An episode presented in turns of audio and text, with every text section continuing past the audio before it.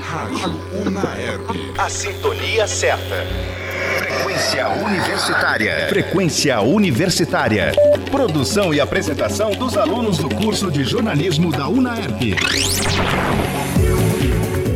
Olá, seja muito bem-vindo ao Frequência Universitária, onde você acompanha as principais notícias do dia. Eu sou Rubens Avelar e comigo estão Hugo Luque, Otávio Gentil, Hector Henrique e Henrique Bagini. Edição Andrei Violante, coordenação Gil Santiago. Brasil registra primeiro caso de paciente curado do vírus do HIV. As dificuldades enfrentadas pelas mulheres na área dos esportes eletrônicos. Aumento da depressão e ansiedade durante a pandemia preocupa especialistas. Taxa de mortes causadas pelo trânsito em Ribeirão Preto é a maior já registrada em cinco anos. Nova temporada da NBB terá participação de 16 times com data prevista para 14 de novembro. Frequência Universitária. Para começar a aumentar uma família, muitas pessoas recorrem ao processo de adoção, um procedimento muito trabalhoso e burocrático. E em virtude do novo coronavírus, esse processo está mais demorado que o habitual. Isso porque os prazos de processo no Brasil estão pausados. Os processos que já haviam dado entrada estavam em andamento, os juízes agilizaram a decisão. Além dessa aceleração para a guarda provisória, crianças foram autorizadas a passarem o isolamento social com os padrinhos afetivos, ou com famílias acolhedoras, famílias cadastradas, selecionadas e destinadas a apoio. No Brasil, para se adotar uma criança não é tão simples, requer vários procedimentos e entrevistas, até os futuros pais serem aceitos pelo sistema, que é lento e burocrático. Em um ano com pandemia, tudo fica mais complicado. A adoção no Brasil realmente não é fácil, Conheça a história do primeiro casal homoafetivo a adotar no país. A reportagem de Gabriela Ariel.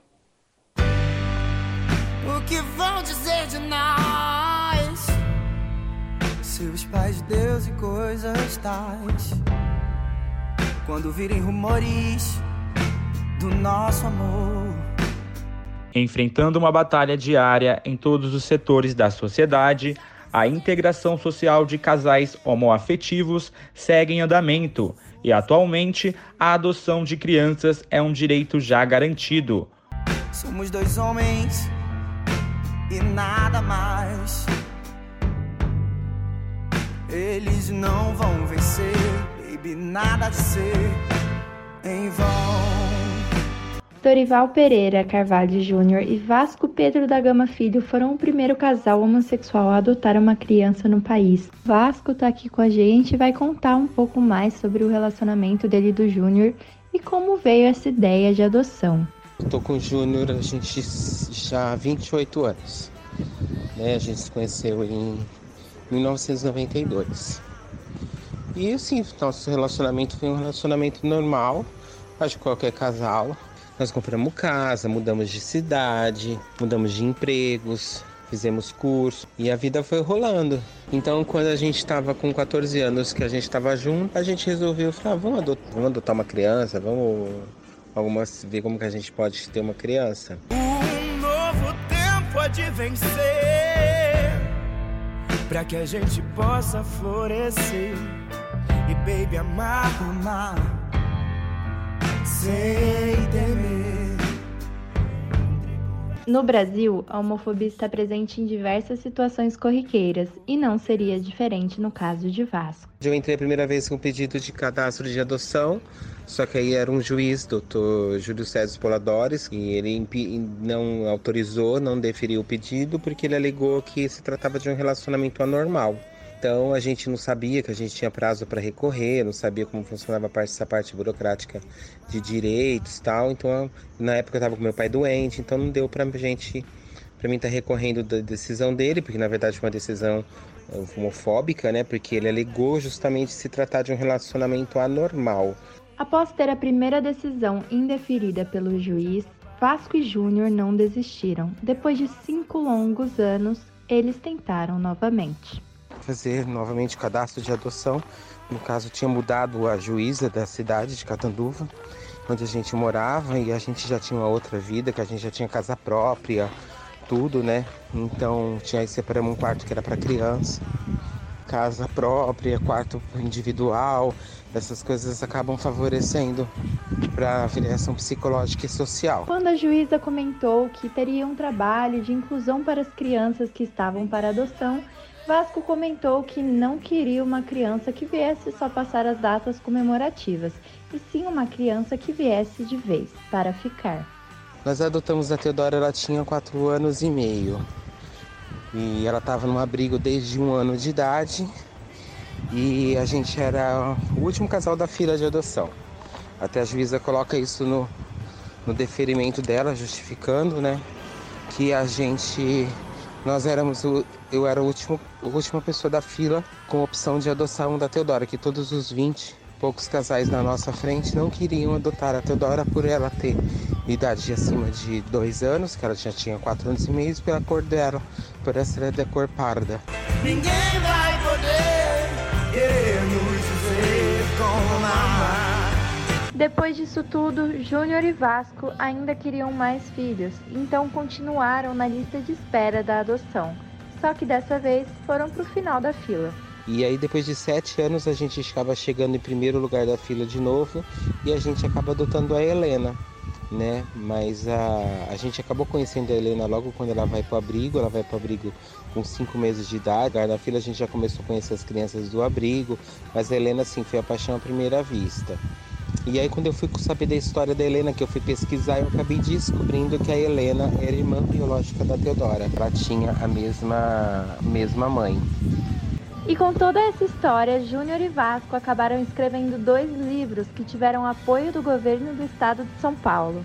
O livro primeiro chamava Dois Pais, o segundo é Dois Pais Sim, né? Que é como se fosse uma afirmação, né? Que dois pais, é, dois pais sim, né? Tipo assim, por que não, né? Por que não? Conta a história da Teodora e as histórias da Helena. Tem algumas historinhas nossas do dia a dia, corriqueiras.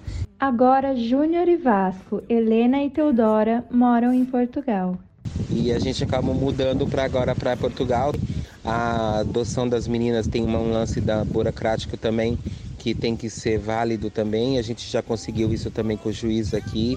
Ele já reconheceu a adoção das meninas, que é a validação da mesma decisão judicial. A Helena agora em agosto está tirando a pegando já a cidadania dela, está virando portuguesa também. E a Teodora, por ser maior, é um pouquinho mais burocrático, mas o processo dela também tá. Então, assim, o Júnior também essa semana tirou a carteira de residência dele e a gente está super bem aqui. Hoje, a adoção de crianças por casais do mesmo sexo no Brasil é legal, de acordo com o Superior Tribunal de Justiça, conforme declarado em uma decisão judicial em 27 de abril de 2010. Essa mudança foi um marco para a história LGBT.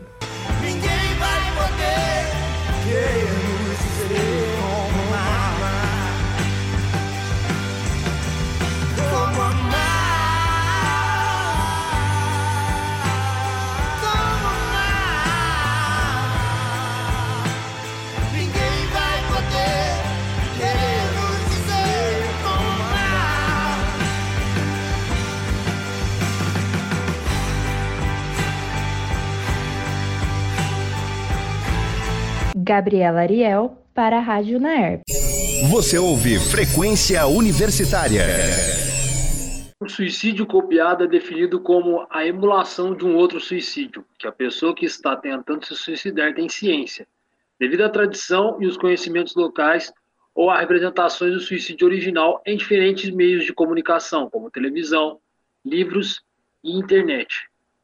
Efeito Werner refere-se a um pico de emulações de suicídios depois de um suicídio amplamente divulgado. O nome se deve ao romance Os Sofrimentos de Jovem Werner, do alemão Johann Wolfgang von Goethe. Entenda por que esse efeito acontece e como a psicologia e a comunicação explicam ele. A reportagem é de André Betarello. O nome Efeito Werther refere-se ao romance do escritor alemão Johann Wolfgang von Goethe, publicado em 1774, que tem o título de Os Sofrimentos do Jovem Werther. O livro apresenta um ponto de vista diferente sobre o suicídio para a época e para os dias atuais.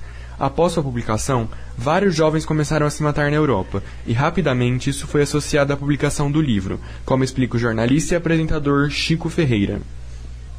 O argumento era de que uh, os jovens que liam o livro ficavam compelidos a praticar o suicídio. Então, aí começou uh, a surgir a expressão o efeito Werther, ou seja, é, quem tem contato com algum tipo de conteúdo que fale sobre suicídio poderia estar suscetível a cometer esse ato. Então, o efeito Werther começou assim e chegou até os nossos tempos, né, nos veículos de comunicação. Não é, não é possível é, dizer exatamente como isso começou na nossa imprensa contemporânea, mas é, chegou até os nossos tempos na forma desse dogma do jornalismo das redações de que não se noticia suicídio para que não se estimule a prática do ato. E a lei interna das redações leva o nome de efeito Werther. Na falta de fatores de proteção, como alertas de imagens fortes por parte dos veículos, o suicídio publicizado serve de gatilho para o próximo suicídio por uma pessoa sugestionável. Esse acontecimento leva o nome de suicídio de contágio, mas podemos encontrar como suicídio em série ou suicídio em cluster em diferentes literaturas.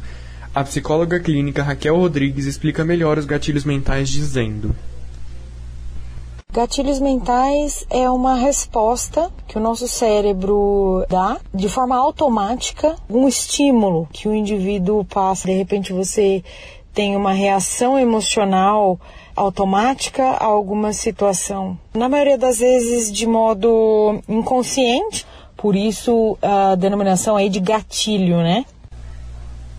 Existe nas redações jornalísticas um código de ética de não se noticiar suicídios. A sua origem é incerta, mas ao que tudo indica, ele tem sua base no efeito Werther. De maneira geral, os grandes veículos respeitam esse código. Contudo, existem diversas situações que é necessário que a causa da morte seja citada. Por exemplo, quando o autor tem alguma relevância política, comunitária ou seja uma pessoa pública. E o motivo pelo qual cometeu o suicídio envolva a sociedade e não seja apenas uma questão íntima. Ferreira lembra. Eu posso citar como grande exemplo presidente Getúlio Vargas, que cometeu suicídio no meio de uma crise política e deixando um testamento em que ele deixava isso muito claro, que ele estava se matando em função da pressão que ele havia recebido das forças opositoras e, e de tudo aquilo que ele não poderia mais lutar contra. Então, é um caso em que diz respeito a um país inteiro, aquele suicídio, não tem como a imprensa não noticiar. É, penso que tem que haver um contexto, tem que haver alguma justificativa muito grande para que a imprensa possa divulgar isso. Sabe-se que hoje em dia é muito difícil que acontecimentos como um suicídio, ainda mais em local público, não sejam amplamente compartilhados e se tornem viral. Porém, nem todo mundo tem a noção do peso daquelas imagens, do significado que carregam e muito menos do mal que podem causar. Hoje, as pessoas não têm o cuidado de não publicar imagens impactantes. Só querem saber de likes, compartilhamentos e de alguma forma fazer o trabalho da imprensa, na qual já não acreditam mais. O jornalista alerta. É difícil dizer se a divulgação desses vídeos banaliza o ato de matar. Né? É uma situação tão delicada e tão pouco clara até para a ciência que a gente não pode afirmar que a divulgação leve a um aumento, que as pessoas que veiculam esses vídeos não têm realmente noção é do mal que fazem para as famílias que ficam expostas. E é uma situação muito chocante você ver um familiar seu, é, a imagem de um familiar que acabou de cometer o suicídio circulando é, nos vídeos, nas redes sociais. Então isso é o, é o grande perigo da divulgação desses vídeos. É de extrema necessidade que o debate sobre o assunto seja de alguma forma implementado nos grandes meios de comunicação. A população precisa ter acesso aos dados e às informações para que esse tabu que é falar de suicídio seja quebrado. Utilizar-se de uma linguagem menos técnica possibilita o desenvolvimento de níveis de compreensão mais afetivos como estratégia de sensibilização e prevenção ao suicídio, tornando o debate mais proveitoso. Chico Ferreira explica. A questão do debate na mídia ainda não está fechada. A gente não tem nenhum exemplo de como isso pode ser tratado de uma maneira constante na imprensa, né? O debate sobre suicídio seria caso a caso, seria de uma maneira geral, toda vez que acontece. Não existe nenhum veículo de comunicação que tenha passado por esse tipo de experiência. Mesmo depois de a Organização Mundial da Saúde, OMS, identificar o suicídio como uma questão importante de saúde pública a nível global, muitas pessoas ainda tratam distúrbios mentais como se não fossem dignos de importância. Algumas criticam o uso de terapias psicológicas para a solução de problemas relacionados à saúde mental. O argumento que mais se ouve é o de que se fica dependente do terapeuta após o início da análise. Rodrigues rebate. Infelizmente, existem sim alguns preconceitos né, na, na sociedade, mas a terapia ela é um processo onde o objetivo é, é apoiá-lo diante da vida, né, diante das escolhas, das opções, dos desafios, é, é, fazer com que esse indivíduo se movimente, se mobilize, gerando apoio, conforto e parceria, e não a dependência. Chico lembra um fator muito importante quando pensamos na combinação suicídio e mídia. Além de não compartilhar esse tipo de conteúdo sensível, não devemos julgar o ato, e diz: O que eu penso como jornalista é justamente que não devemos julgar, né? principalmente nas redes sociais. O julgamento sobre o ato de uma pessoa que decidiu tirar a própria vida é um julgamento indevido, que não tem nenhum embasamento, porque as pessoas que comentam nas redes sociais e que chegam a apontar causas para o suicídio de uma pessoa não conhecem a pessoa da qual eles estão falando, não sabem os dramas, os problemas, as doenças, os tratamentos, tudo que envolve é, a vida daquela pessoa que chegou ao extremo de cometer o suicídio. Então essa é a grande questão para mim. O que não podemos fazer é nós, como sociedade, como leigos no assunto, é julgar. Raquel também completa dando dicas de como podemos minimizar os impactos de problemas psicológicos facilmente, para que as pessoas à nossa volta não cheguem ao ponto de cometerem suicídio. A psicóloga ensina. A dica principal é o suporte, que é a acolhida, é a escuta empática. Nada mais é que a gente conseguir ouvir um pouco mais as pessoas de forma receptiva. É aquela escuta ativa, né? De fato ali presente. A, a dica principal é essa. E depressão, se for um processo caracterizado mesmo, diagnosticado pelo profissional competente da área da saúde mental, é, a gente precisa estar atento. Estar atento e não desampará-lo não desampará-lo em nenhum momento. O efeito Werther tem seu significado exclusivo em cada meio, e na comunicação não seria diferente. O lema Não se noticia suicídio, além de prezar pela saúde mental do próximo, se mostra cada vez mais eficaz nos meios de comunicação, ao mesmo tempo que a escuta e o acolhimento mudam vidas. André Betarello para a Rádio Unaerp. O Centro de Valorização da Vida realiza apoio emocional e prevenção do suicídio atendendo voluntária e gratuitamente todas as pessoas que querem e precisam conversar, sob total sigilo por telefone, e-mail, chat, 24 horas todos os dias. Para mais informações, acesse cvv.org.br. Repito, cvv.org.br. Você ouve Frequência Universitária. A cidade de Ribeirão Preto sofre com incidentes de trânsito há vários anos, e, por mais que o problema seja evidente, não há indício de uma melhora nesse cenário, baseando-se nas estatísticas. Nos últimos três anos, a Secretaria de Segurança Pública de São Paulo mostra que 200 pessoas foram vítimas fatais de acidentes e mais de 8 mil ficaram feridas. Ribeirão tem uma média de 5 mortos e 230 feridos por mês, de acordo com a Polícia Civil. Segundo o governo de São Paulo, houve um aumento de 17% no número de mortes na região de Ribeirão Preto. No mês de agosto, foram registradas 14 mortes no trânsito, duas a mais do que no mesmo mês do ano anterior. Segundo a Infociga, sistema de dados do governo de São Paulo gerenciado pelo programa Respeito à Vida, a maioria das vítimas de acidentes na região andavam de motocicleta e era do gênero masculino. Das 116 vítimas fatais de acidentes na região, 16 tinham entre 18 e 24 anos de idade e 14 entre 50 e 54 anos de idade. A repórter Isabela Freschi traz mais informações sobre a violência no trânsito de Ribeirão Preto.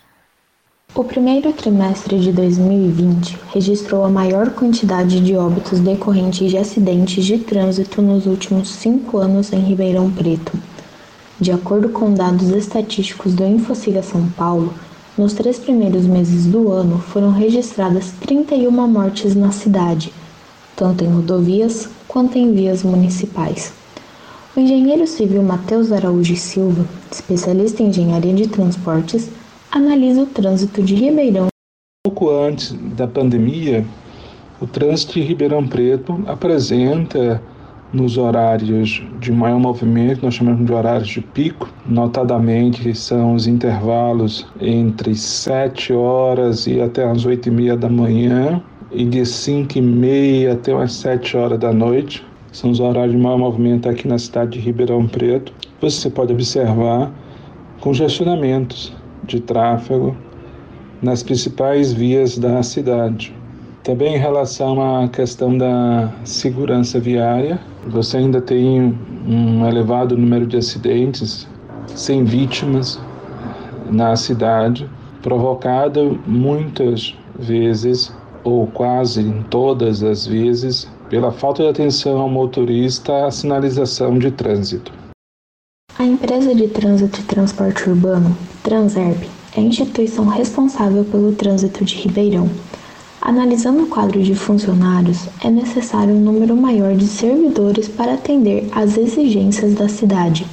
Além do mais, falta estrutura para melhorar o fluxo de veículos que transitam pelas vias e rodovias. Esse é um, um problema, não só para Ribeirão Preto, para outras cidades brasileiras, mas a Transep recentemente, é, em 2019, ela fez um concurso público para contratação de agentes civis de trânsito e esses agentes civis de trânsito já estão no campo. Existe uma publicação do Ministério das Cidades em que ela menciona que há necessidade de um agente de trânsito, civil de trânsito, para cada mil veículos na cidade. Eu acho que esse número está um pouco superestimado para a realidade brasileira. Nós vivemos as duas últimas décadas em que foi motivado, incentivado né, a compra do automóvel e da motocicleta. Se você for observar nesses últimos 20 anos, né, as frotas de veículos nos municípios brasileiros, se não duplicaram, quase que duplicaram em 20 anos. Então, se você tem um aumento da demanda de veículos, você gera um aumento da infraestrutura necessária para esses veículos, o que não ocorreu não só em Ribeirão Preto, mas em outras cidades brasileiras. Este fato pode ser comprovado porque o tempo todo somos bombardeados na televisão com problemas de congestionamento nas cidades. São Paulo, Rio, Brasília, sempre com problemas de trânsito na cidade. Aqui em Ribeirão Preto houve já uma medida positiva da mobilidade urbana com a, um projeto e construção de corredores de ônibus na cidade e de obras de infraestrutura para, para determinados pontos na cidade considerados como os gargalos de trânsito. É esperado que após essas obras e após ah, o funcionamento desses corredores de ônibus, né, o trânsito na cidade melhore. A questão do corredor de ônibus, ela é, pode ser questionada como é que o corredor de ônibus vai melhorar o trânsito de veículos? Em termos de comportamento, o usuário do sistema de transporte, quando ele vai fazer a escolha do modo de transporte para a realização da sua viagem, ele considera, em síntese, né, dois atributos: tempo e custo de viagem. O uso do transporte coletivo na cidade tem caído porque o tempo de viagem do transporte coletivo é superior ao tempo de viagem de automóvel. Existe também outro outras questões como confiabilidade no sistema, segurança, flexibilidade horário. Tudo isso torna mais atrativo o automóvel e a moto. Quando você faz o corredor de ônibus, você está dando prioridade ao transporte coletivo no sistema viário. E é esperado que nesses corredores o tempo de viagem de ônibus seja menor do que o tempo de automóvel ou de moto. Dessa forma, você vai ter o que? Uma mudança no comportamento do usuário, em que parte dos usuários de automóvel e moto vão migrar para o sistema de transporte coletivo. Isso partindo de um pressuposto que o sistema vai ser bem organizado. Quando eu falo bem organizado, é que vai ter prioridade no sistema no controle de tráfego, na operação de tráfego, e a, as tabelas de horário sejam cumpridas de forma é, rígida. Campanhas de conscientização são um fator importante para a educação do condutor no trânsito e pode ajudar a diminuir os acidentes. A psicóloga Gisele Machado da Silva Carita, especialista em psicologia do trânsito, fala sobre a importância dessas campanhas. Campanhas de conscientização é, com relação às questões do trânsito, elas têm se mostrado eficientes e os trabalhos científicos que se seguem às campanhas, em geral, eles apresentam uma redução do número de, de acidentes, de infração é, no momento da campanha e no momento posterior às ações. A grande questão que se apresenta é que geralmente essa transformação de atitudes e comportamentos advindo das campanhas, elas não se mantêm por um período de tempo maior após o término, né, o encerramento das atividades é, reflexivas propostas. A falta de consciência de motoristas e pedestres é um dos principais motivos para a ignorância no trânsito. A imprudência também é um dos fatores que causam acidentes. Gisele fala sobre. Os acidentes, os sinistros de trânsito têm sido muito frequentemente associados ao comportamento do indivíduo. Alguns estudos chegam a citar entre 80% e 90% das causas de acidente relacionadas ao fator humano. Dentre esses fatores, nós podemos é, pensar nos lapsos, que são dificuldades de concentração, memória, transitórias que, que se apresentam ao indivíduo e que podem levar a erros, algumas vezes erros fatais. A, a imperícia, onde existe o planejamento de uma ação, uma manobra de trânsito, e por alguma questão o indivíduo erra no desempenho dessa, dessa ação, dessa manobra. Também pode gerar acidentes, às vezes acidentes graves e a própria violação, que é uma ação deliberada do indivíduo no sentido de desrespeitar uma lei de trânsito em geral conhecida pelo indivíduo. Então, existe uma motivação, nesse caso, é, interna ao não cumprimento da lei de trânsito. Muitas vezes porque para aquele indivíduo a lei de trânsito não faz sentido, aquele limite de velocidade posto na via não tem uma representação nenhuma e ele vai orientado à punição. E se ele percebe a falta de punição, a falta de radar, a falta de, de, um agente externo que vai regular o seu comportamento, ele então viola e desrespeita. Programas de educação no trânsito e a formação do condutor são essenciais e precisam ser eficientes para gerar consciência nos condutores e pedestres. Gisele explica. O Brasil é um dos países que lidera os rankings de acidentes, de mortes no trânsito, de sinistros. E a educação para o trânsito, ela acontece em momentos muito pontuais, no momento em que se vai tirar a carteira de habilitação, no momento em que é necessário um curso de reciclagem por conta de infrações, em alguns momentos isolados ao longo da vida do indivíduo. É necessário que a educação para o trânsito ela permeie a vida de todos nós desde sempre, porque à medida que nós nascemos, nós já passamos a, a, a vivenciar a experienciar o espaço do trânsito. Já no caminho da maternidade para casa, o indivíduo recém-nascido ele, ele participa, ele faz parte, ele compõe o espaço do trânsito de alguma forma. E, portanto, está sujeito às vulnerabilidades todas que se apresentam nesse espaço.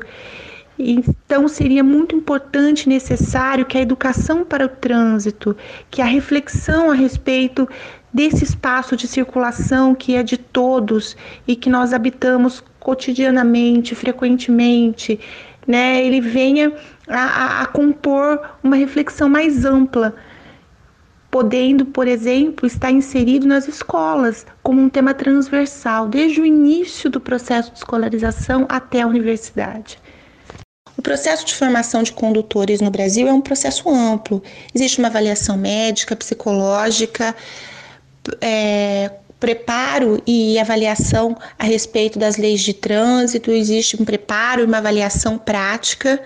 Talvez o que se devesse é focar nas questões psicológicas dos indivíduos que compõem o, o, espaço do trânsito, no sentido de proporcionar reflexão a respeito da responsabilidade de cada um ao conduzir um veículo, ao compor o espaço do trânsito e um enfoque também na questão relacional que se estabelece no trânsito. A ação de um tem um impacto na, direto na ação do outro e todas essas ações estão compondo o espaço do trânsito, que pode ser um espaço mais harmonioso, mais equilibrado ou mais agressivo, mais hostil. E nesse momento se aloca a responsabilidade no outro. O espaço do trânsito é um espaço hostil, agressivo e desequilibrado por conta da ação do outro no trânsito e se esquece de refletir sobre a própria ação do, do indivíduo.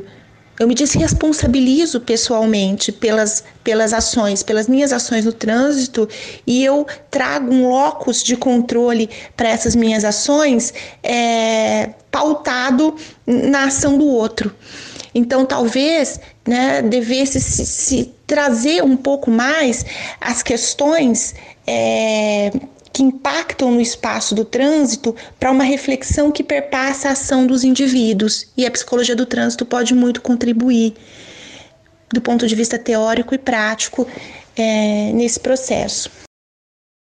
Neste momento de pandemia, a Transerp vem realizando algumas campanhas e programas de conscientização para a população ribeirão-pretana, visando uma melhoria no trânsito. Isabela Freschi para a Rádio Naerp. Além de lives, a Transerp intensificará na internet suas postagens educativas e de conscientização a fim de alertar a população sobre os riscos que a imprudência no trânsito pode provocar. Falando em Saúde.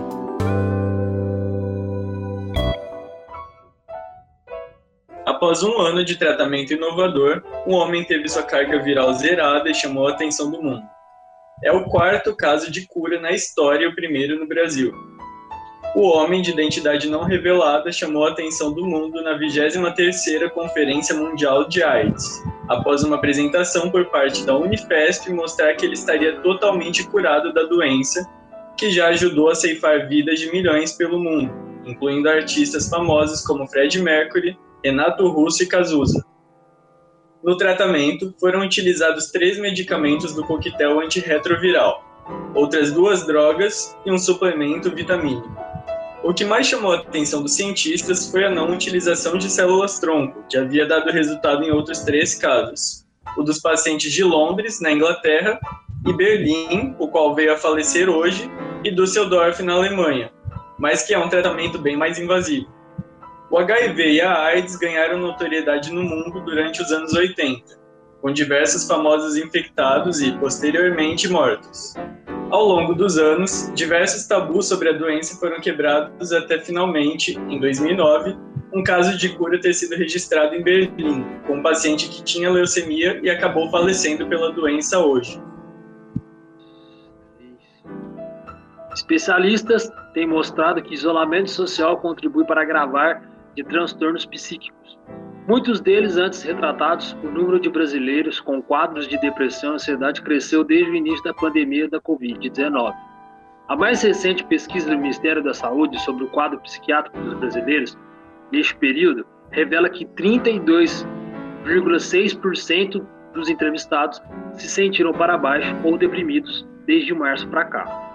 Outro estudo do Instituto de Psicologia da Universidade do Rio de Janeiro aponta que o número de brasileiros com depressão praticamente duplicou nos primeiros dois meses do isolamento social. O percentual de pessoas com a doença passou de 4,2% a 8%. Já os casos de ansiedade saltaram de 8,7% para 14,9%. Para especialistas, isolamento social colabora para esse aumento. Outro atributo apontado é a crise econômica.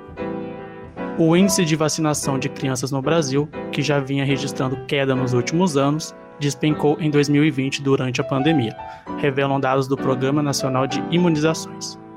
Embora a meta anual brasileira seja vacinar entre 90% e 95% das crianças com até um ano de vida, esse índice não passou de 60% entre janeiro e julho deste ano.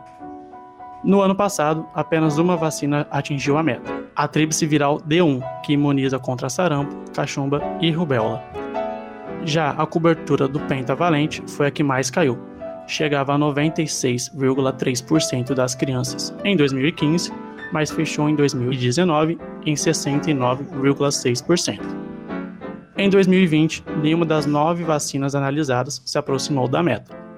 A cobertura mais crítica é da hepatite B, despencou de 90% em 2015 para 50% este ano.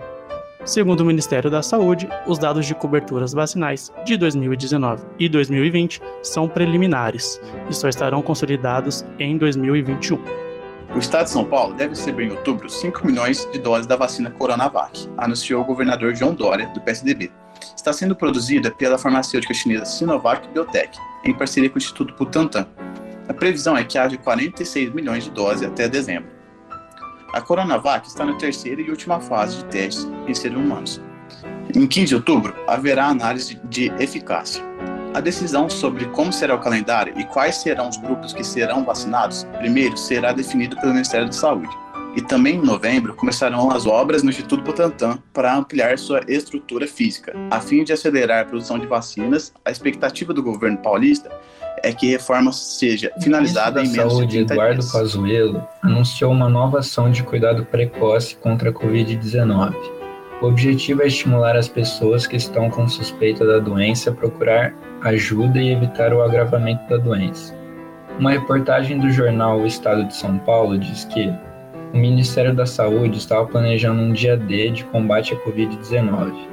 Unidades básicas de saúde seriam usadas para orientar sobre o tratamento precoce e medicar pacientes. A reportagem afirma que o Ministério estaria estocando e se preparando para distribuir medicamentos como cloroquina, hidroxicloroquina, azitromicina e invermectina. Esses não têm eficácia científica comprovada contra a doença, mas seriam chamados de kit Covid-19. O Ministério negou a distribuição de remédios na ação, além de dizer que o evento não prevê a distribuição de medicamentos por nenhum órgão envolvido na iniciativa.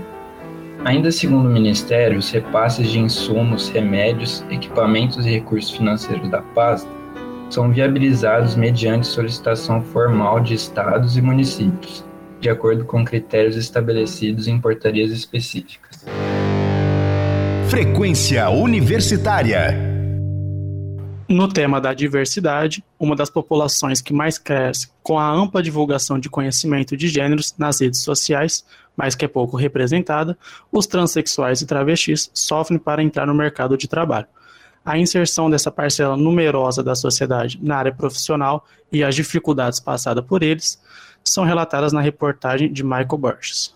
Eu sei que tudo vai ficar bem e as minhas lágrimas vão secar. Eu sei que tudo vai ficar bem e essas feridas vão se curar.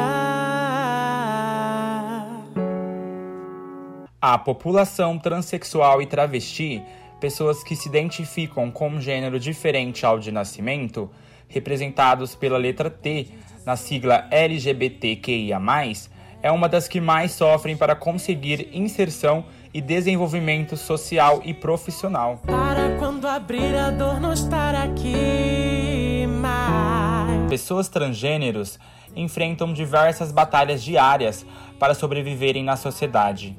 O Brasil é o país que mais mata transexuais em todo o mundo, e segundo dados do IBGE, A média de vida dessa população é de apenas 35 anos, metade da média nacional, uma realidade bastante assustadora. E as minhas lágrimas vão secar. A sobrevivência desse grupo nas ruas é uma grande realidade. Segundo dados da Associação Nacional de Travestis e Transsexuais, cerca de 90% das pessoas transgêneros e travestis recorrem à prostituição em algum momento da vida.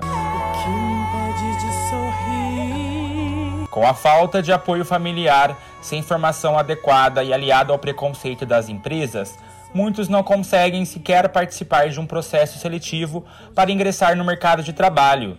E aqueles que conseguem acabam sofrendo preconceito durante a seleção.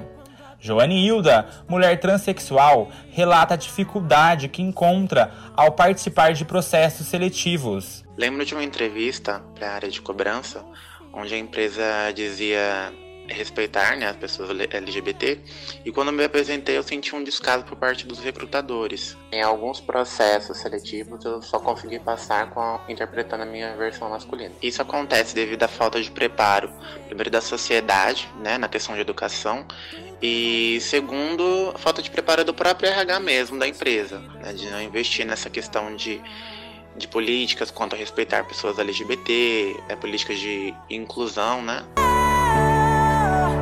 Lutando contra o preconceito e buscando seu lugar de direito na sociedade, Joane conta que sofreu preconceito em todas as empresas que já trabalhou. Em todas as empresas que trabalhei, eu passei por algum tipo de situação de preconceito. Em algumas empresas mais e em outras menos. Uma das questões que mais incomodam é quanto a usar o banheiro correspondente ao meu gênero. Outras funcionárias já disseram comentários como você não é uma mulher, você é um homem, ou você não pode usar esse banheiro. É, é justamente momentos como esse que a mulher trans precisa ter resiliência para garantir os seus direitos. No começo da transição eu não me sentia respeitada. O assunto a identidade de gênero é algo novo, principalmente para pessoas mais velhas. Já houve deboche por parte dos supervisores, colegas de trabalho, mas depois com o tempo é, com conversa e paciência, algumas pessoas começam a entender e respeitar. Isso tem muito a ver com a maneira como nos posicionamos diante das situações. Certas situações é preciso ter estômago e jogo de cintura para poder lidar. Não cheguei a trabalhar em muitas empresas, mas das quais eu trabalhei, apenas uma conseguiu usar o crachá com o meu nome social. Um dos motivos que me tornei autônoma é justamente por isso. Nos meus empregos CLT, eu era obrigada a atender com o meu nome de nascimento. Mulher, mulher, mulher, mulher, mulher, mulher, mulher. Mulher, mulher, mulher, mulher, mulher, mulher, mulher. Muitos transexuais não chegam a concluir os seus estudos, o que acaba dificultando o acesso ao mercado de trabalho. Segundo dados da Rede Nacional de Pessoas Trans, 82% dos transgêneros abandonam o ensino médio entre os 14 e 18 anos em função da discriminação nas escolas. Para Joane, é preciso criar políticas públicas de inclusão para acabar com o preconceito e a discriminação. A maneira mais duradoura de acabar com a discriminação, não só no trabalho, mas em toda a nossa realidade, seria o governo, com as políticas é, LGBT e também a parte de estrutura, como por exemplo saúde. É, raramente eu vou num postinho que as pessoas conseguem me chamar pelo nome, por exemplo, no meu nome social. Tem também a educação, né, nas escolas precisa ser ensinado é, como funciona em relação à identidade de gênero e educação sexual, até porque as próximas gerações elas já venham com essa consciência. Tem também as mulheres trans que precisam investir nelas mesmas com relação ao ensino, e precisam buscar apoios em ONGs para poder mudar essa realidade delas, né, de sair da prostituição realmente. E também cabe à sociedade se conscientizar, de poder compreender e respeitar, né, porque é isso que, é, que a gente, que todos nós queremos, é só ser respeitado por quem nós somos. Palmas para as travestis que lutam para existir e a cada dia conquistar o seu direito de viver e brilhar. A integração social e profissional da população transexual e travesti no Brasil tem gerado algumas vitórias, como o direito de usar o nome social na carteira de identidade. Porém, essa população ainda enfrenta uma longa batalha contra o preconceito e a discriminação.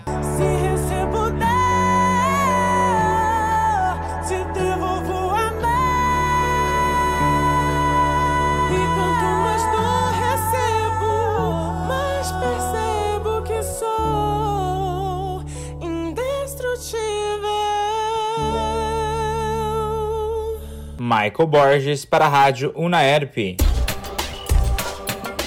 Você ouve Frequência Universitária. Até 22 de agosto, haviam sido registrados quase 14 mil casos da Covid-19 nos presídios brasileiros. Para efeito de comparação, a cidade de Ribeirão Preto, com 700 mil habitantes, registrou até a mesma data cerca de 20 mil casos. A população carcerária total no país é pouco maior que a de Ribeirão Preto, mas não há contato com o mundo externo como há no município existe uma preocupação grande com a transmissão dentro dos presídios devido à aglomeração de pessoas. Um infectado pode comprometer toda a prisão. Apenas no presídio da Papuda, no Distrito Federal, eram 1.620 detentos infectados na data da pesquisa.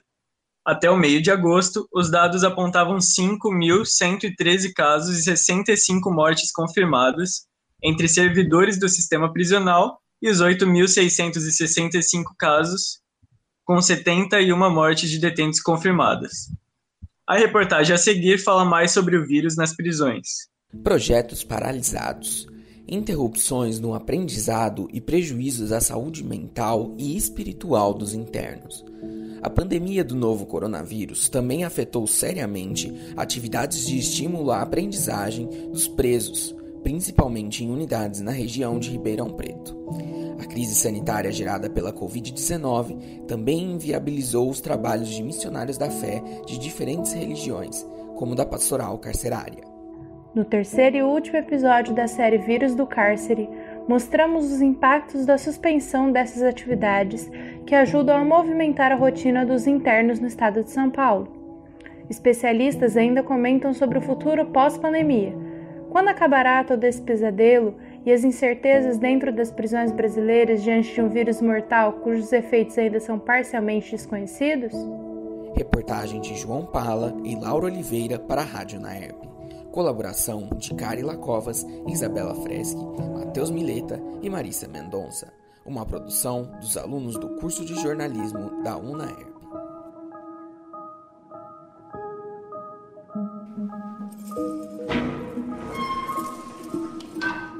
Vírus do cárcere.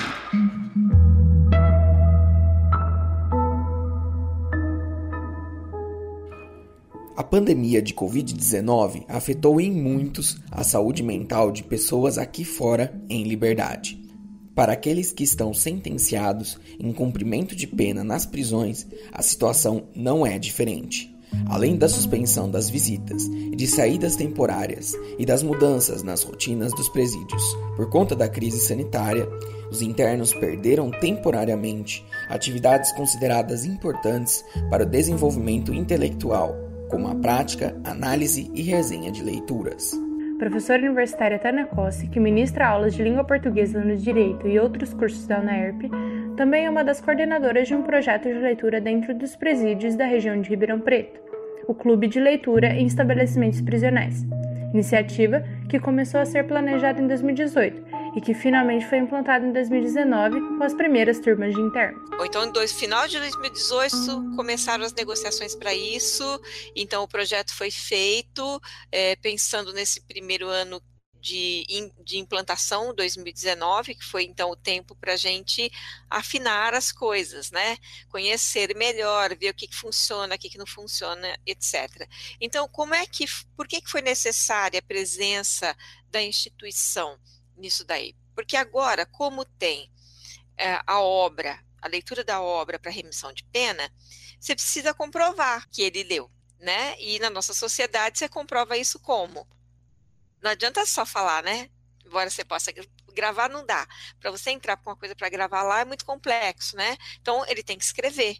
Então terminou a, res... Eh, terminou a leitura, a gente faz oficina, discute o livro, conversa com eles, tudo, para depois eles escreverem a resenha da obra. Então, o que, que você precisa? De gente para ir lá colocar aquele fogo, né, aquela centelha. Vamos ler, vamos fazer, vamos participar, vamos discutir, etc. E organizar aquela oficina com eles.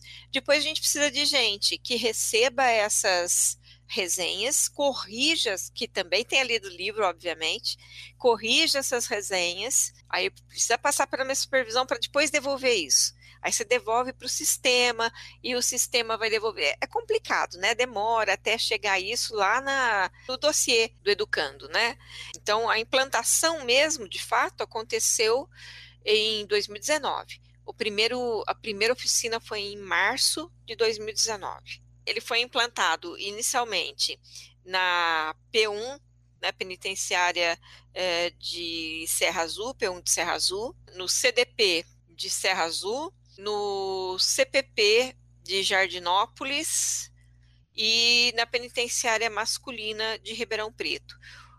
Depois, é, nós paramos de atender no CPP, ir lá, mas recebemos as resenhas e passamos também a trabalhar com a penitenciária feminina de Ribeirão Preto. A professora Tânia explica que, em muitos casos, os projetos e oficinas implantados dentro dos presídios não refletiam na remissão de pena dos sentenciados.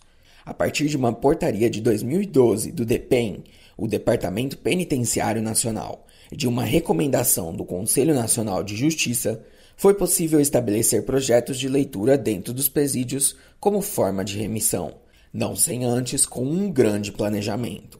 As oficinas, embora elas acontecessem, acontecem dentro do, das penitenciárias, é, elas não tinham um aproveitamento é, quanto à pena do preso, né? Então, a partir dessa portaria, que não é uma lei, mas é assim uma recomendação né? É, a, a, a, vários, vários estados aderiram a isso. E em São Paulo foi assim. O que, que acontece?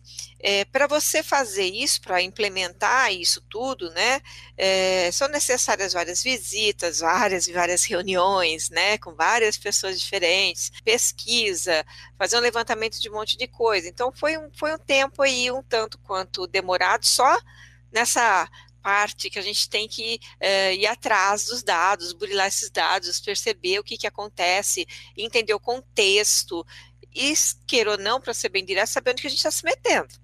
O Clube de Leitura teve suas atividades interrompidas em março de 2020, segundo Tânia, por conta da pandemia do novo coronavírus. Já havia um planejamento de obras a serem lidas e de resenhas, que infelizmente tiveram que ser adiadas por tempo indefinido. Então nós deixamos para março Ia começar então de novo final de março.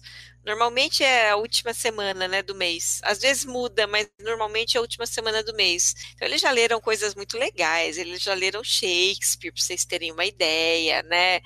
Então já leram é, essa de Queiroz, Machado de Assis. Eles não, não leem qualquer coisa, né? Aí eu falei que logo, eu estava falando para ele, ó, estou preparando vocês para vocês lerem Dostoiévski. Tá, tá na, na mira, na lista ali. Então, eles foram lendo algumas obras interessantes. Mas, enfim, os livros já tinham sido enviados. Eles estavam na fase da leitura e a gente ia para lá. Enfim, agora vai saber quando, né? É, tem alguma previsão para o retorno dessas atividades ou não? Eu acho que a previsão deles é a mesma que a nossa. Acho que setembro, mas eu provavelmente setembro ainda não. Eu não sei eu não, não estou muito otimista quanto a isso, né, com relação a eles, porque ali é uma, a, a coisa é mais complicada, né, então mesmo que aqui fora, cá fora, as coisas estejam se normalizando, até chegar esse índice de normalidade lá dentro vai demorar mais, né? Então, deve você falar assim, poxa, você vai entrar naquele ambiente e, e eles todos né, vão voltar para suas celas, dependendo do lugar, com mais 20. O risco é grande para eles, né? Mas para eles, a gente ainda tem, a gente vai é, para o lo local aberto, etc. Não passa tanto tempo junto com mais outras pessoas, né? Eu acho que ainda demora um pouco. Eles são muito gratos sempre, sempre muito gratos eles são extremamente educados, né? muito educados, claro. O próprio sistema faz isso, né? Se a gente lê um pouquinho do Foucault para entender o que isso significa, mas de qualquer maneira eles são muito gratos sempre. Eles agradecem muito sempre a possibilidade. Quando eles estão na oficina, que seria o horário que eles poderiam estar reclusos, eles estão na oficina. Eles estão num ambiente com mais espaço, com mais gente, conversando com gente de fora, trazendo coisas diferentes para eles. Entenderam? Então, para eles é um momento é, de lazer também, é um momento de descanso, é um momento de, de, de, que eles podem ter a sua individualidade respeitada, porque ali todo mundo pode falar, todo mundo pode discutir a obra.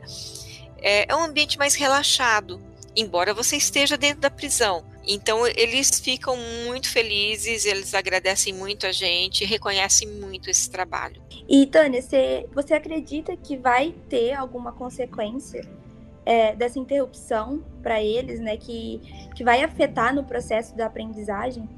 É, eu acho que de certa forma sim, né? Porque a gente estava vindo, tava, a gente estava indo num crescendo, né? O que eu estava observando tinha várias, várias coisas. Uma, a gente tem alguns, nos, no projeto desse, você tem alguns objetivos muito pontuais, né? Muito diretos. Você fala o que, que você quer. Primeiro objetivo é ajudá-los a conseguir a remissão da pena. Porque não é interessante que muitos deles continuem lá dentro, né? Não é interessante para ninguém, nem para eles, nem para o Estado, para nada. Então, você vai falar, ah, você vai lá ajudar a tirar preso da cadeia. Quando você está lá dentro e você vê quem são os sujeitos, você não pensa mais assim eles são eles são eles perderam, né, algumas, eles perderam alguns direitos que eles tinham sim, porque agiram contra a sociedade e eles estão pagando por isso. Estão fazendo. Então eu acho, eu acredito muito que o, a prisão deveria servir para isso, né, para recuperá-los. Então a gente estava indo num crescendo. Você viu que eu falei o tipo de obras que eles leram, né? Como que eles estavam se apoderando disso. Os assuntos são muito restritos eles falam sobre pouca, pouca coisa e ele tem um linguajar típico da cadeia, o vocabulário típico da cadeia, né? Agora, com a literatura, eles começam a discutir a obra. Então, dentro isso é o relato deles, um colega com o outro na cela discutindo o livro. Aí fala assim: "Ah, tal, não, não, mas nesse dia ele não fez isso. Você não lembra que o fulano fez não sei o quê?" E eles começam a discutir entre eles a obra que, que acontece com todos os outros que estão ouvindo? Aí, quer ou não, um ou outro se apropria de um determinado vocabulário que eu falo sempre muito para eles. Falei assim: você pode falar assim aqui dentro, mas lá fora você não pode. Você tem que aprender a falar norma culta, porque existe o preconceito linguístico e as pessoas, de, de acordo com a maneira como você fala, sabem dizer de onde você veio. Então você tem que aprender a falar melhor. E eu fui levando sempre essas obras. Outro trabalho interrompido durante a pandemia é o de ajuda e de conforto espiritual oferecido por diversas religiões e denominações dentro dos presídios brasileiros. Por conta da suspensão de visitas, missionários da FEP ficaram sem poder confortar e trazer palavras de apoio aos sentenciados. Uma dessas iniciativas é a da Pastoral Carcerária, presente em vários presídios brasileiros, inclusive na região de Ribeirão Preto. O coordenador da pastoral carcerária da Arquidiocese de Ribeirão Preto, o diácono Antônio Carlos dos Santos, explica que a pastoral tem outros objetivos, além de levar a palavra da Igreja Católica aos sentenciados. São oito unidades prisionais. Nós temos é, aqui na Abraão a sede. Antes de Serrana, nós temos duas unidades, né? que pertence a Ribeirão Preto, que é a penitenciária masculina, que, que é a penitenciária de Ribeirão Preto, e o CDP de Ribeirão Preto, que é Centro de Detenção Provisória. Depois nós temos em Serra Azul, unidade, que é a penitenciária 1 e 2 de Serra Azul, e o, o CDP de Serra Azul, que ele estava passando para ser presídio não CDP, Centro de Detenção Provisória. E temos a, aonde era a cadeia pública na Vila Branca, o presídio feminino, aqui na Vila Branca, e temos o CPP, Centro de Progressão Provisória, na, indo para é, Brodowski, ali na, na rodovia ali, já no, praticamente no balão que vai para Jardinópolis. E o CDP de Pontal, que está ali perto, na região de Pontal. Essas são as oito unidades que nós visitamos, uma capacidade mais ou menos de, hoje, com superlotação, de aproximadamente 10.500 presos, um pouquinho mais, um pouquinho menos. Hoje nós estamos aproximadamente com umas 50 e poucas pessoas é, cadastradas, né? Um credencial que faz a visita nessas unidades. Então, além de, de nós levarmos a mensagem do Evangelho, a gente escuta, a gente. Hoje, a gente não faz um certo trabalho que nós fazíamos antigamente, que era, às vezes, ver alguma questão de processo. Raramente a gente faz, a gente vê de algum preso, algum processo, alguma coisa assim nesse sentido. E a gente, às vezes, faz alguma denúncia quando tem algum maltrato, alguma coisa assim. Quando a gente vê uma situação que requer um, um cuidado especial, a gente procura o diretor da unidade e passa para ele, porque às vezes é, a, cada unidade tem aí mil e tantos presos, e, às vezes o, o, o, diretor geral ele acaba não tendo conhecimento de todas as situações dentro da unidade. Então, esporadicamente, algumas situações a gente ajuda o preso. Levamos é, materiais religiosos, terço, é, as celebrações de missa, né? É, Natal, algumas outras festas, algum pedido da, da própria unidade para celebrar alguma missa, a gente vai e faz também. Temos sacerdotes que vai atender confissões nas unidades também. Semanalmente e em diferentes dias de visita, os integrantes da pastoral carcerária frequentavam os presídios da região de Ribeirão Preto, conforme a agenda de cada unidade. Entretanto, com a pandemia do coronavírus, esses trabalhos foram suspensos por tempo indeterminado.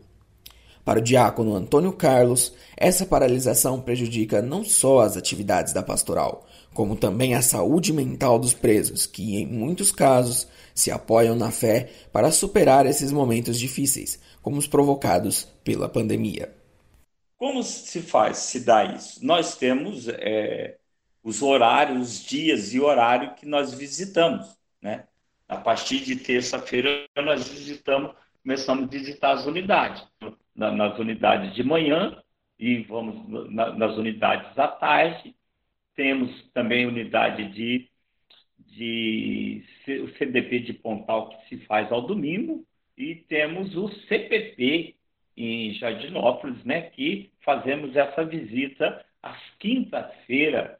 É, lá, como é um semi-aberto, lá tem um espaço físico para a gente evangelizar, que é um espaço ecumênico. Né? Todas as denominações religiosas fazem o seu momento de oração com os presos ali. Se nós não for na unidade, nós não temos contato com eles, não podemos passar nada por eles, para eles, né?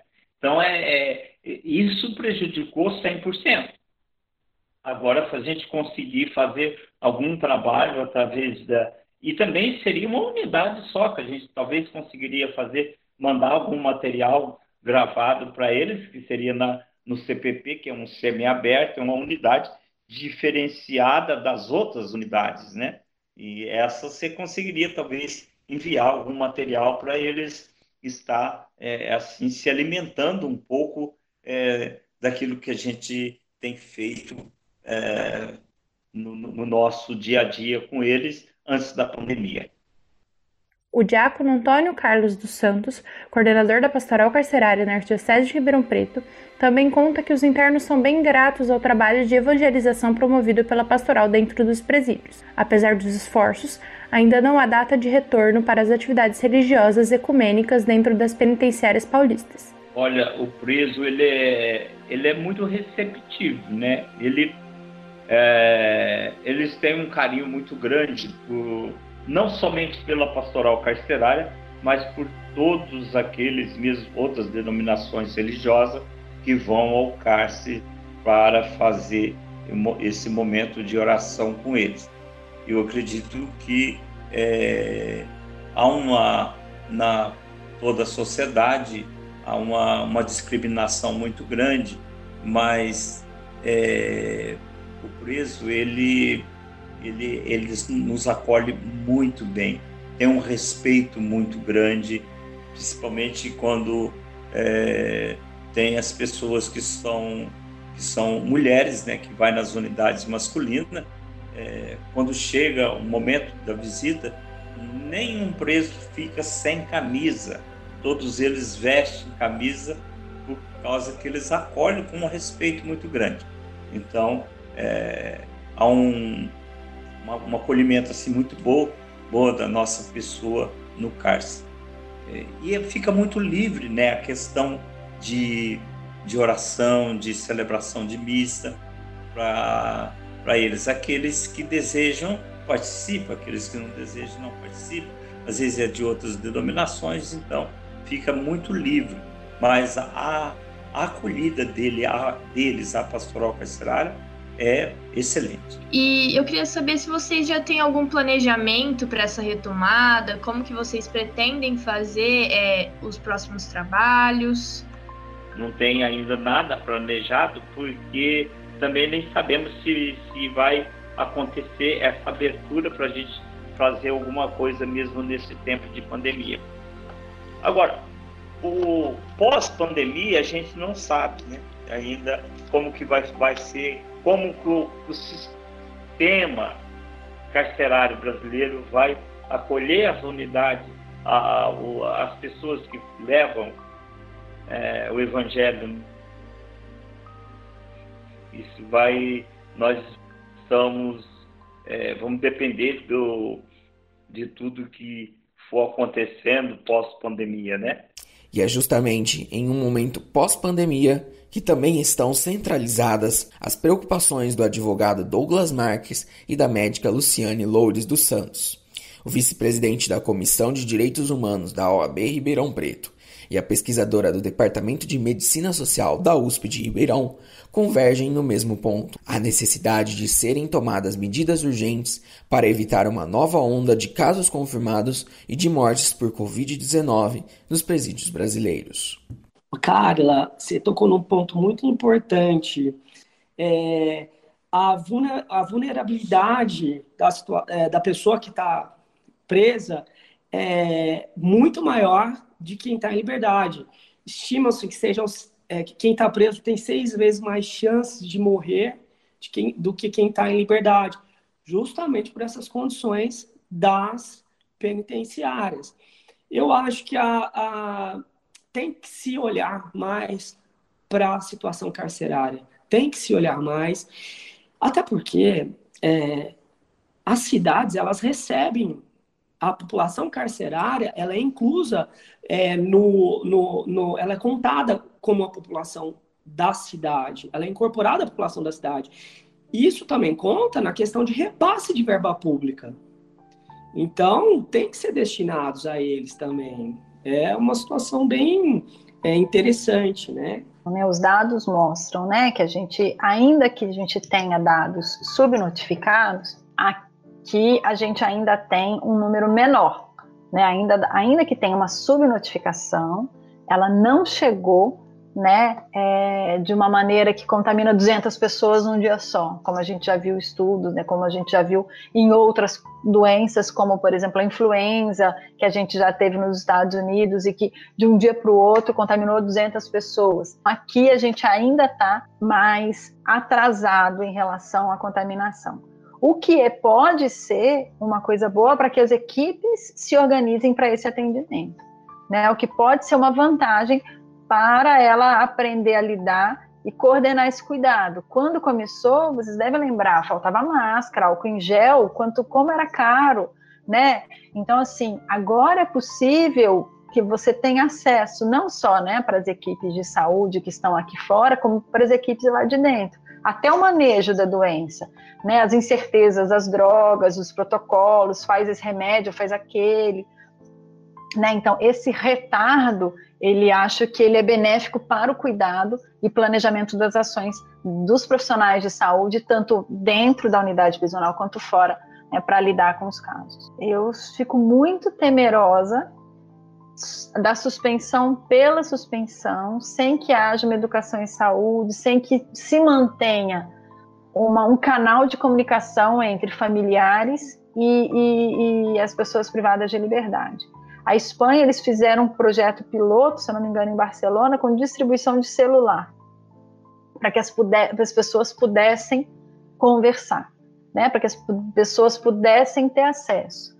Vocês já viram, a gente já teve motim em Manaus, já teve motim na, na Argentina, já teve motim no Peru, né? As, as rebeliões por conta dessas incertezas, e eu acho que, como eu falei, né, é um barril de pólvora que a gente precisa cuidar. Agora a gente está vivendo uma situação que é muito ansiogênica, né?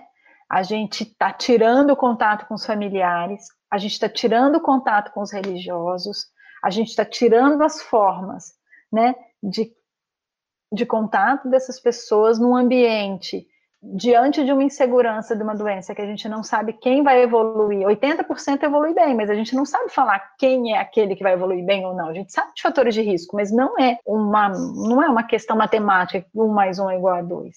Então, eu acho que ações precisam ser impostas, ser realizadas né, dentro das unidades prisionais, a gente tem dentro das unidades multiplicadores de conversar com essas pessoas, de educação em saúde, pensar junto formas né, de manter a comunicação, de manter o atendimento, para que isso não exploda num motim. Mas eu acho que sim, isso deve manter por um tempo a questão do isolamento. Como mencionado pela médica social Luciane Loures, Há projetos piloto em vários países do mundo para facilitar a comunicação entre presos e seus familiares e advogados durante o período de pandemia. Aqui em São Paulo, a Secretaria de Administração Penitenciária implantou o programa Conexão Familiar, com chamadas de vídeo através de computadores. Luciane reforça a importância dessas iniciativas dentro dos presídios brasileiros. Eu acho que elas são essenciais, que é o que a gente faz ultimamente, quando a gente não pode encontrar um parente, é ver fazer chamada de vídeo, ver como está, conversar. Nada substitui um abraço, certo? Mas quando você não tem acesso, isso pode ser um alento, né? desde que a gente tenha isso né, para todos. Por fim, perguntado se ambos acreditam que a pandemia pode trazer mudanças ou mesmo mais visibilidade à questão dos direitos humanos nos presídios brasileiros, a médica social Luciane Loures e o advogado Douglas Marques também convergem em um mesmo ponto: o de que, infelizmente, é só mais um cenário triste para o sistema prisional brasileiro e de que nossa sociedade ainda não está pronta para falar desse tema com propriedade. É preciso colocar mais é, energia naquela situação carcerária. É preciso é, que a sociedade conheça o que. Porque é, muitas unidades elas podem contribuir muito para a sociedade. A gente tinha aqui, Isabela, é, no ano até o ano passado, nós, nós, é, nós fizemos um programa com a, com a UAB, um projeto em parceria com o CPP de Jardinópolis, que é o Centro de Progressão Provisória ali de Jardinópolis, que são presos em regime semiaberto. Aquela unidade tinha, na ocasião, se eu não me engano, 1.800 presos. Daquela unidade, 1.400 trabalhavam. É, se a sociedade puder conhecer projetos como esse, é, eu acho que desmistificaria aquela questão do preso, do, do, do bandido que está ali e tem que estar tá ali mesmo porque não serve para chegar na sociedade, e quando na verdade não é nada disso. E outra, a maioria só está ali para querer cumprir a pena dele. Olha, fiz isso, foi uma besteira na minha vida, foi um acaso da minha vida, é, mas é, vou ter que ficar aqui seis anos, então eu vou, vou passar isso. A senhora acredita que a pandemia, de alguma forma, ela está mudando a maneira com a qual nós, nós eu digo, sociedade civil, é, especialistas, médicos, é, autoridades, nós é, poderemos olhar para a situação prisional brasileira, por exemplo, aqui na pandemia e no futuro, eu queria falar que sim, queria muito falar que essa pandemia fez com que a gente se tornasse, tornassem as pessoas, né, mais empáticas, né, com a situação do outro, que elas vissem o outro como um semelhante, como alguém igual o outro, talvez que teve menos acesso ou não, que teve suas escolhas, mas eu acho difícil, né? A gente ainda percebe, né? Um estigma muito grande, um preconceito. As unidades prisionais, quanto mais afastadas forem dos grandes centros, melhor é. Né? Quanto mais, eu falo que é um sistema encapsulante, é o que eu costumo falar.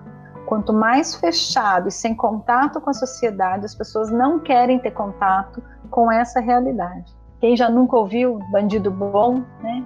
É que bandido é bandido morto, não é isso que a gente ouve por aí, né? É, a gente ouve muito como se as pessoas não pudessem errar, como se ninguém nunca tivesse errado. É claro que a vida é feita de escolhas.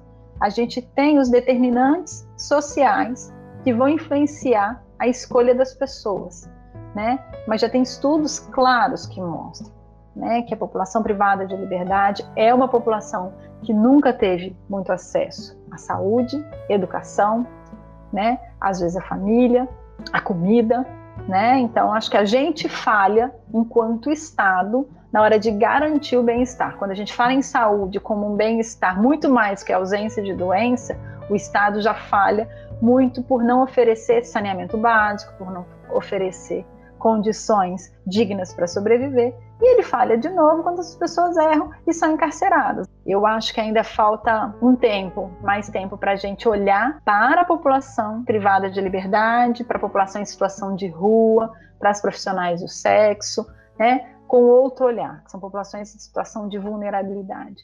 Essa página da história ainda não terminou de ser escrita.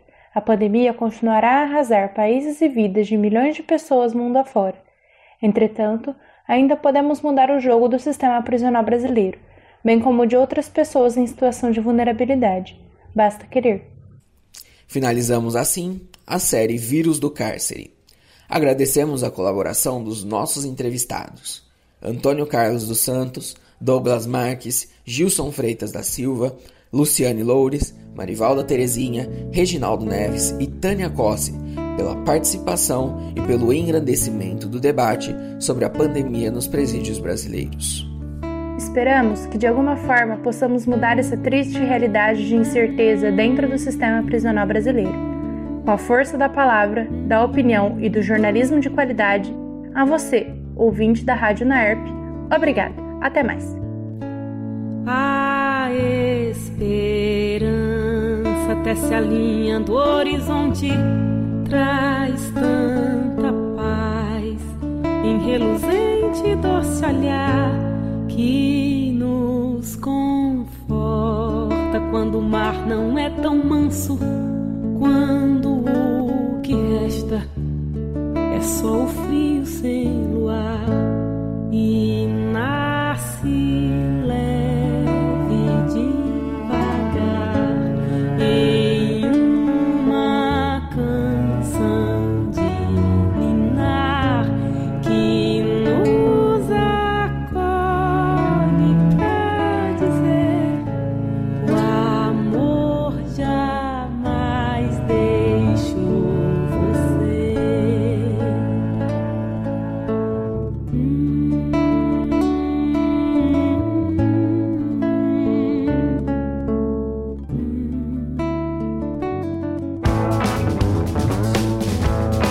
Frequência nos esportes.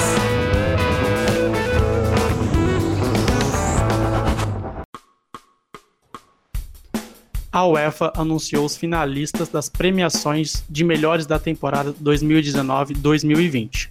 O atacante Lewandowski e o goleiro Manuel Neuer, ambos do Bayern de Munique, e o meia De Bruyne do Manchester City disputarão o troféu de melhor jogador da Europa da última temporada enquanto um trio de alemães duelará pelo prêmio de melhor técnico, Jürgen Klopp, Hans Flick e Julian Nagelsmann.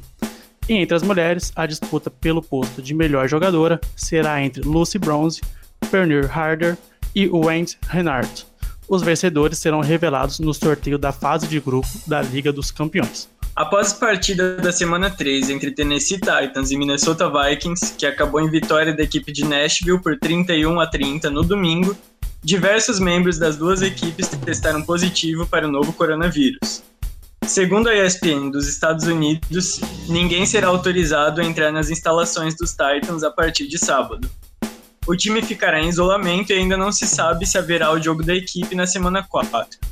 Até ontem, três jogadores e cinco membros da comissão técnica foram infectados. Ainda não se sabe se a partida entre Titans e Steelers será adiada, mas a liga pretende manter tudo normal para o domingo, com possibilidade de adiar talvez para segunda-feira, dando tempo para os médicos rastrearem o contato entre os infectados e realizarem testes adicionais. Do outro lado, os Vikings também cancelaram suas atividades na semana, o que deixa as duas equipes em situação de desigualdade em relação aos outros times da NFL, já que não poderão treinar durante a semana e, caso os jogos aconteçam, os times terão desfalques. Começa nesta quarta-feira a grande final da NBA 2020 em Orlando, na Disney. Los Angeles Lakers e Miami Heat fazem a partir das 10 horas da noite, 30 de setembro, o primeiro jogo da série melhor de sete para definir quem será o grande campeão da NBA. Os Lakers venceram a Conferência Oeste num 4 a 1 contra o Denver Nuggets, enquanto o Miami Heat representa o leste ao derrotar no último domingo o Boston Celtics e fechar a série em 4 a 2. Agora a espera é grande pelo embate entre LeBron James e Anthony Davis contra um hit motivado de Jimmy Butler e Ben Adebayo. O Miami Heat chega como azarão após ficar só em quinto na temporada regular. O time cresceu muito nos playoffs e derrubou Indiana Pacers, os favoritos, Milwaukee Bucks de Giannis Antetokounmpo e por último o forte Boston Celtics de Jason Tatum. Será a primeira vez que o time chega à final da NBA após a era LeBron James, quando o time perdeu a final para o San Antonio Spurs. Já os Lakers lideraram a temporada regular e confirmaram o favoritismo pelo lado oeste, com grandes atuações da dupla James e Davis nos playoffs. Rajon Rondo e Alex Caruso também apresentaram bem nos últimos jogos e mostraram um Lakers forte e competitivo. Será a primeira final de James jogando na franquia de Los Angeles, que não chegava a uma final há 10 anos. A seleção brasileira estreia nas eliminatórias da Copa do Mundo no dia 9 de outubro. O técnico Tite convocou seus 23 jogadores para a primeira fase das eliminatórias da Copa, com alguns novatos, como Gabriel Menino, do Palmeiras, e Bruno Guimarães, do Lyon. O primeiro jogo da seleção brasileira vai ser contra a Bolívia no estádio Neoquímica Arena, do Corinthians. No dia 13, o Brasil volta em campo, mas dessa vez irá jogar fora de casa contra o Peru. A nova temporada da NBB terá a presença de 16 times. Isso foi definido depois que o Conselho de Administração da Liga Nacional de Basquete aprovar a entrada do Cerrado Basquete. Para essa temporada, que tem início previsto para o dia 14 de novembro, o torneio terá importantes ausências, como a do São José, tradicional equipe paulista, e a do Botafogo, campeão sul-americano de basquete em 2019. De acordo com a Liga Nacional de Basquete, os participantes serão os seguintes: Basquete Cearense, Bauru, Brasília, Campo Mourão, Caxias do Sul, Cerrado Basquete, Paulistano, Flamengo, Pinheiros, Minas, Mogi das Cruzes, Pato Basquete, São Paulo, Franca, Corinthians, Unifacisa Basquete. O Cravinhos vem crescendo no basquete nacional, se tornando hoje um clube formador com atletas nas melhores equipes do cenário nacional do esporte. Mais informações a seguir com o nosso repórter Gabriel Melo. A cidade de Cravinhos vem vencendo a desconfiança e está evoluindo cada vez mais, conquistando grandes resultados nas categorias inferiores e melhorando suas campanhas na equipe profissional, que é um espelho para as categorias de base e onde os atletas mais jovens ganham destaque no cenário profissional. Um dos idealizadores do projeto, Fausto Ravagani, explica qual a fórmula de sucesso da equipe. Bem, o nosso basquete aqui não começou da noite para o dia, não foi algo que a gente criou, como acontece em muitas equipes profissionais, né, que conseguem um recurso alto e resolvem montar uma equipe de cima para baixo. Aqui aconteceu o contrário, que é o que a gente acha correto. A gente cresceu gradativamente, né? Começamos com um trabalho de escolinha, esse trabalho partiu para um trabalho de competição regional, Logo, logo se desenvolveu para uma competição estadual de trabalho de base até meninos de 19 anos. E no final concluiu o nosso trabalho como equipe adulta, né? Que é o, o, espelho para funcionar tudo que está abaixo dela. Matheus Weber, hoje jogador do Flamengo, começou sua carreira no Cravinhos Basquetebol. Ele entrou na equipe apenas com 5 anos na escolinha, antes mesmo do grande crescimento do basquete na cidade ele foi apenas um dos diversos atletas que Cravinhos exportou para as grandes potências. E ele vai expor a importância da equipe na sua formação.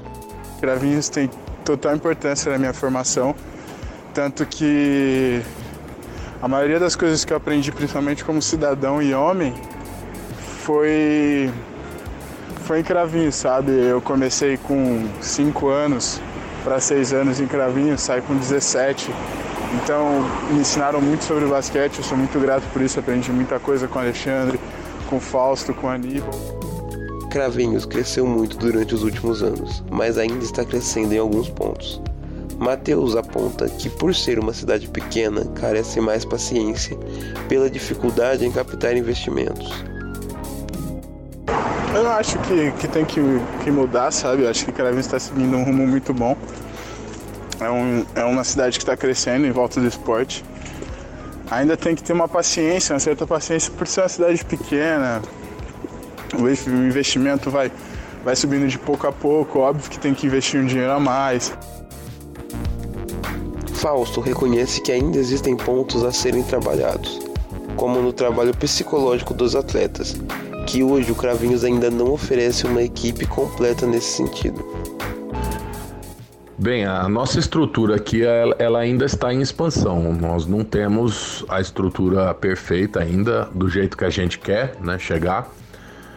Já é uma estrutura boa, mas ainda não está onde a gente quer. Então a gente falha ainda em algumas em algumas peças. Nós não temos uma equipe multidisciplinar completa. Por exemplo, o psicólogo é algo que eu não tenho, um psicólogo desportivo direto na quadra, nós não temos.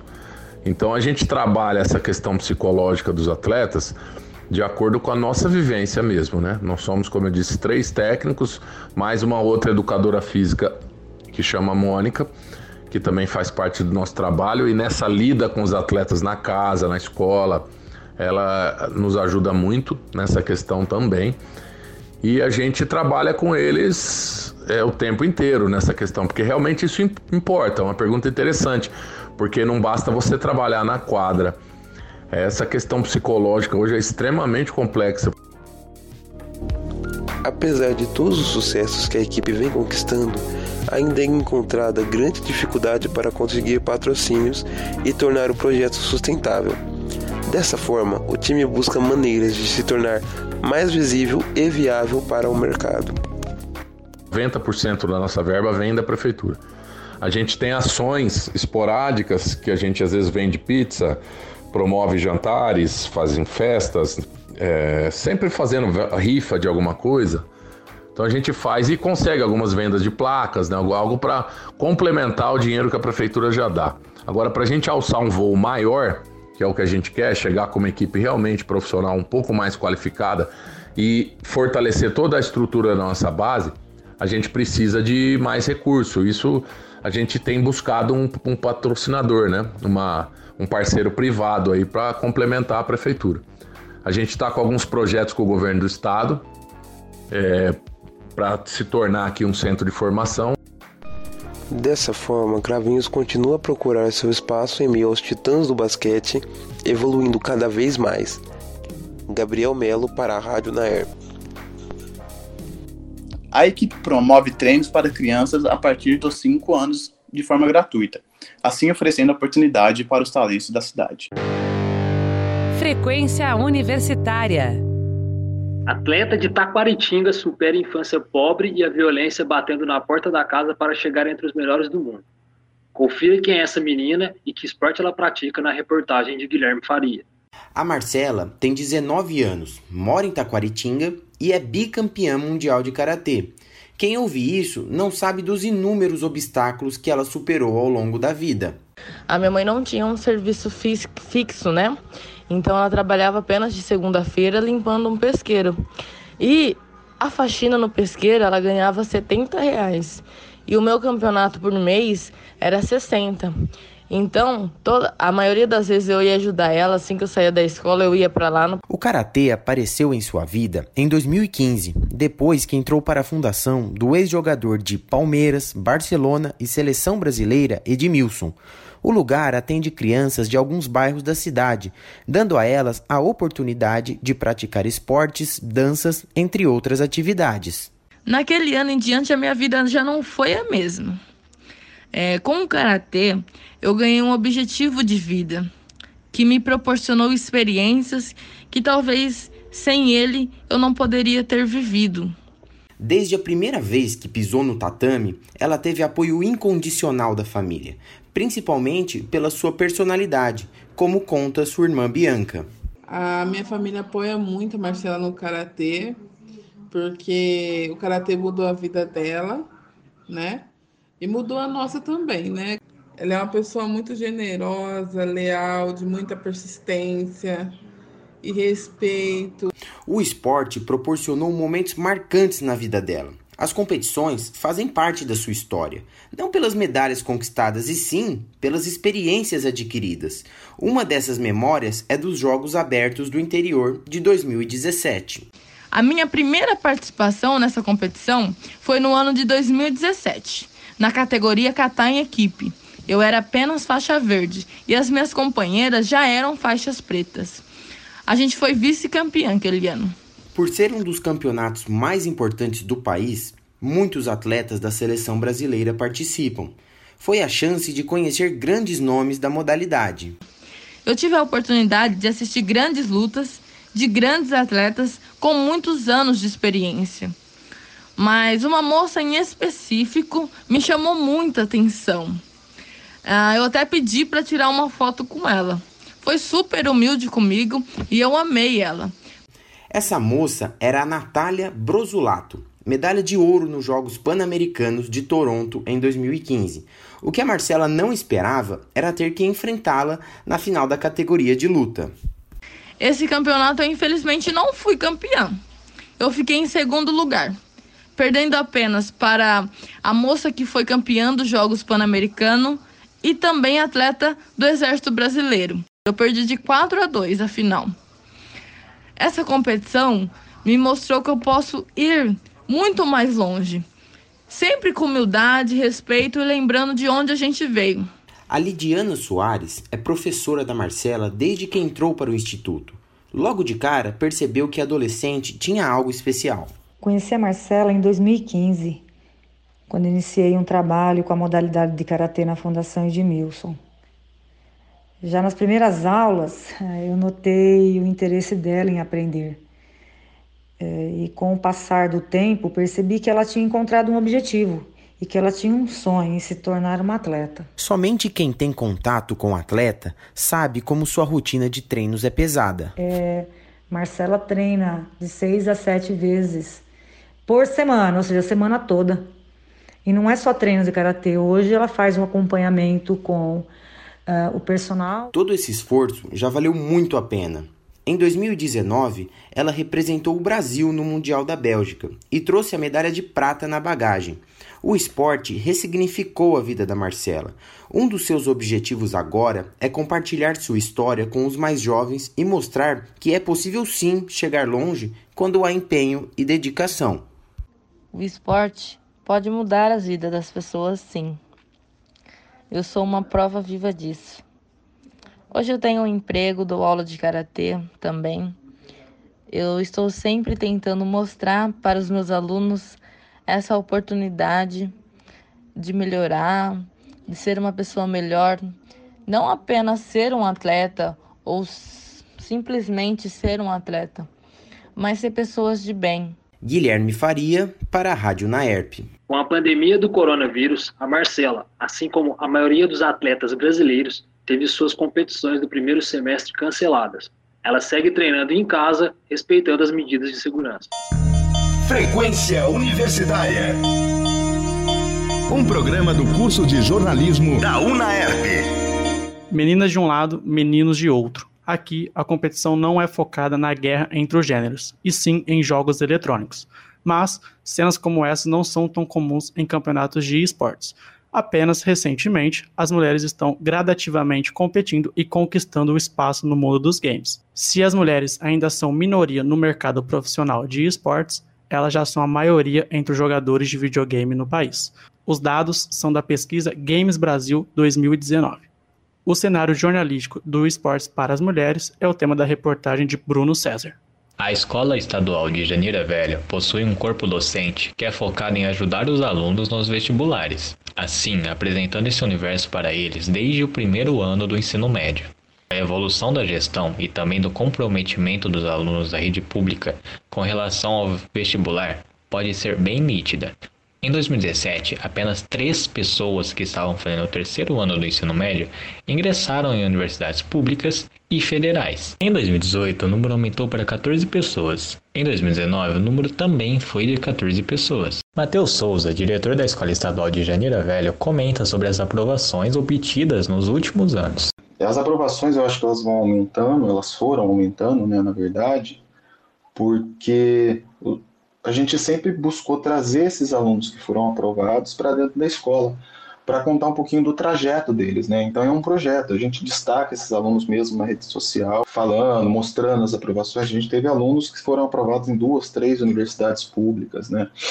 Então, isso, isso vai gerando nos alunos que estão na escola, quando esses ex-alunos vêm para a escola, quando esses ex-alunos falam para eles que é possível, vai gerando esse interesse, né? Então, assim, é bater na tecla, é falar, pessoal, é acessível, vocês conseguem, vocês têm oportunidade, vocês precisam ir atrás, né? E o corpo docente, o corpo docente é uma das coisas que mais contribui, né? Dentro das nossas limitações de uma escola pública, a gente vem conseguindo fazer esse trabalho. O ingresso nas universidades através apenas do ensino fornecido pela escola pública é muito difícil. Muitos desses alunos aprovados fizeram um cursinho em segundo plano enquanto terminavam o ensino médio, com a ajuda de projetos externos que ofereciam bolsas em cursinhos particulares da cidade. O diretor, Matheus Souza, comenta um pouco sobre os projetos externos que ajudam a escola. Com relação a esses projetos, a escola tenta se ligar a alguns projetos. Né? Então, a gente tem, por exemplo, Salvaguarda, que é um projeto relacionado à redação, em que os alunos escrevem as redações, tem uma equipe, ele parte da USP, né? Tem uma equipe de, de alunos que vão dar um feedback, mostrar para elas. Nós temos um, um, corpo docente que prepara os alunos voltado a isso, de, das nossas condições, né? E a gente tenta mostrar a todo instante, a gente fica em cima com publicidade, com comunicados, com relação ao Enem, com relação ao vestibular, para incentivar esses alunos, né? É, e, e, e, isso vai, vai despertando um certo interesse neles, né? E eles e muitos se dedicam demais, né? O histórico da escola não, não nos auxilia muito, né? Então, assim, a gente sempre, sempre destaca cursinhos populares, tem um, um projeto chamado Projet, que os alunos depois vão concorrer a bolsas em cursinhos, né? Então, isso é interessante porque faz, dá esses caminhos, mostrando para esses meninos aí é, que há uma possibilidade. Eu acho que o principal é mostrar que a universidade pública, principalmente, é acessível a eles, né? A gente está numa região praticamente do lado da USP e a gente tem alguns momentos que os alunos não, não, não sabem o funcionamento, a entrada, então a gente mostra para eles, participa de algumas coisas que a USP promove, é, dessa maneira. A aluna Débora Ferreira, que conseguiu ingressar em administração na Unesp de Jaboticabal, teve o auxílio do projeto, que foi um projeto externo que ajudou a ex-aluna da escola a ingressar na faculdade. A aluna comenta um pouco sobre sua experiência. Eu estava no segundo colegial, eu conheci o projeto, eles se apresentaram na minha escola, eu me interessei e me propus a participar do processo seletivo deles. Nesse processo seletivo, eles me pediram para escrever uma redação, dizendo quem eu era e o que eu esperava do futuro. E quando eu comecei a escrever essa redação, eu pude perceber que eu esperava muitas coisas, mas eu não sabia o que poderia fazer efetivamente para chegar até lá. Eu tinha uma vaga noção de que queria fazer a faculdade de administração, mas ainda assim não era uma ideia concreta. O tempo foi passando, passando, passando, e então eu comecei o curso. Eu pude perceber que eles, na verdade, estavam me apresentando a cada sábado o caminho que eu poderia seguir profissionalmente. E foi aí que eu pude ter a certeza que eu gostaria de seguir e fazer a faculdade de administração. Além disso, eles me abriram várias portas e a principal dela foi poder participar de um processo seletivo de um cursinho particular. Eu participei desse processo, fiz a prova e consegui 100% de bolsa. E desde então me dediquei muito, muito, muito, muito e consegui passar na faculdade que eu estou hoje, que é a Unesp, fazendo a faculdade que eu tanto quis. A escola tem a função de mostrar aos alunos as opções que ele pode ter em seu futuro. Com isso, fazendo com que os jovens tenham como possível objetivo o ensino superior, assim fornecendo a informação necessária sobre os cursos disponíveis nas universidades, para que o aluno possa escolher bem o que quer seguir. Um aluno de escola pública que não conhece esse universo que engloba os vestibulares e universidades tem as chances reduzidas drasticamente pelo simples fato de não ter a informação necessária para ao menos concorrer pela vaga que é sua de direito. Walter Jr., professor da escola, comenta sobre a dificuldade de apresentar o universo das universidades e gerar o interesse dos alunos para esse tema. Infelizmente, uma boa parte dos alunos, não só do Rio de Janeiro, mas sim da escola pública no geral, eles não têm interesse em prestar vestibular, não têm interesse, eu não os culpo. Eu vou colocar aqui para vocês algumas classes. Você tem aquela classe de alunos que prestam vestibular, que se interessa, se engaja sim, são pouquíssimos na escola estadual. Você tem classe, aquela classe de alunos que só vai para a escola só para ter uma formação de ensino médio, porque ele tem que trabalhar, ele precisa trabalhar então, para ele, a educação não é uma prioridade, até porque ele não vê na educação um meio de ter um retorno financeiro razoável, né? Ele pensa só em trabalhar. Alguns alunos estão tendo bom sucesso agora, mas outros, infelizmente, vão ficar somente nos trabalhos que a gente chama de não tão importantes assim, né? Pensando nesse quesito. Não tão importantes, não são, são trabalhos que não demandam uma universidade. Mas de uma maneira geral, infelizmente, a universidade para aluno aparentemente é cada vez mais distante por conta da falta de incentivo. O ensino superior não é valorizado de uma maneira geral no país.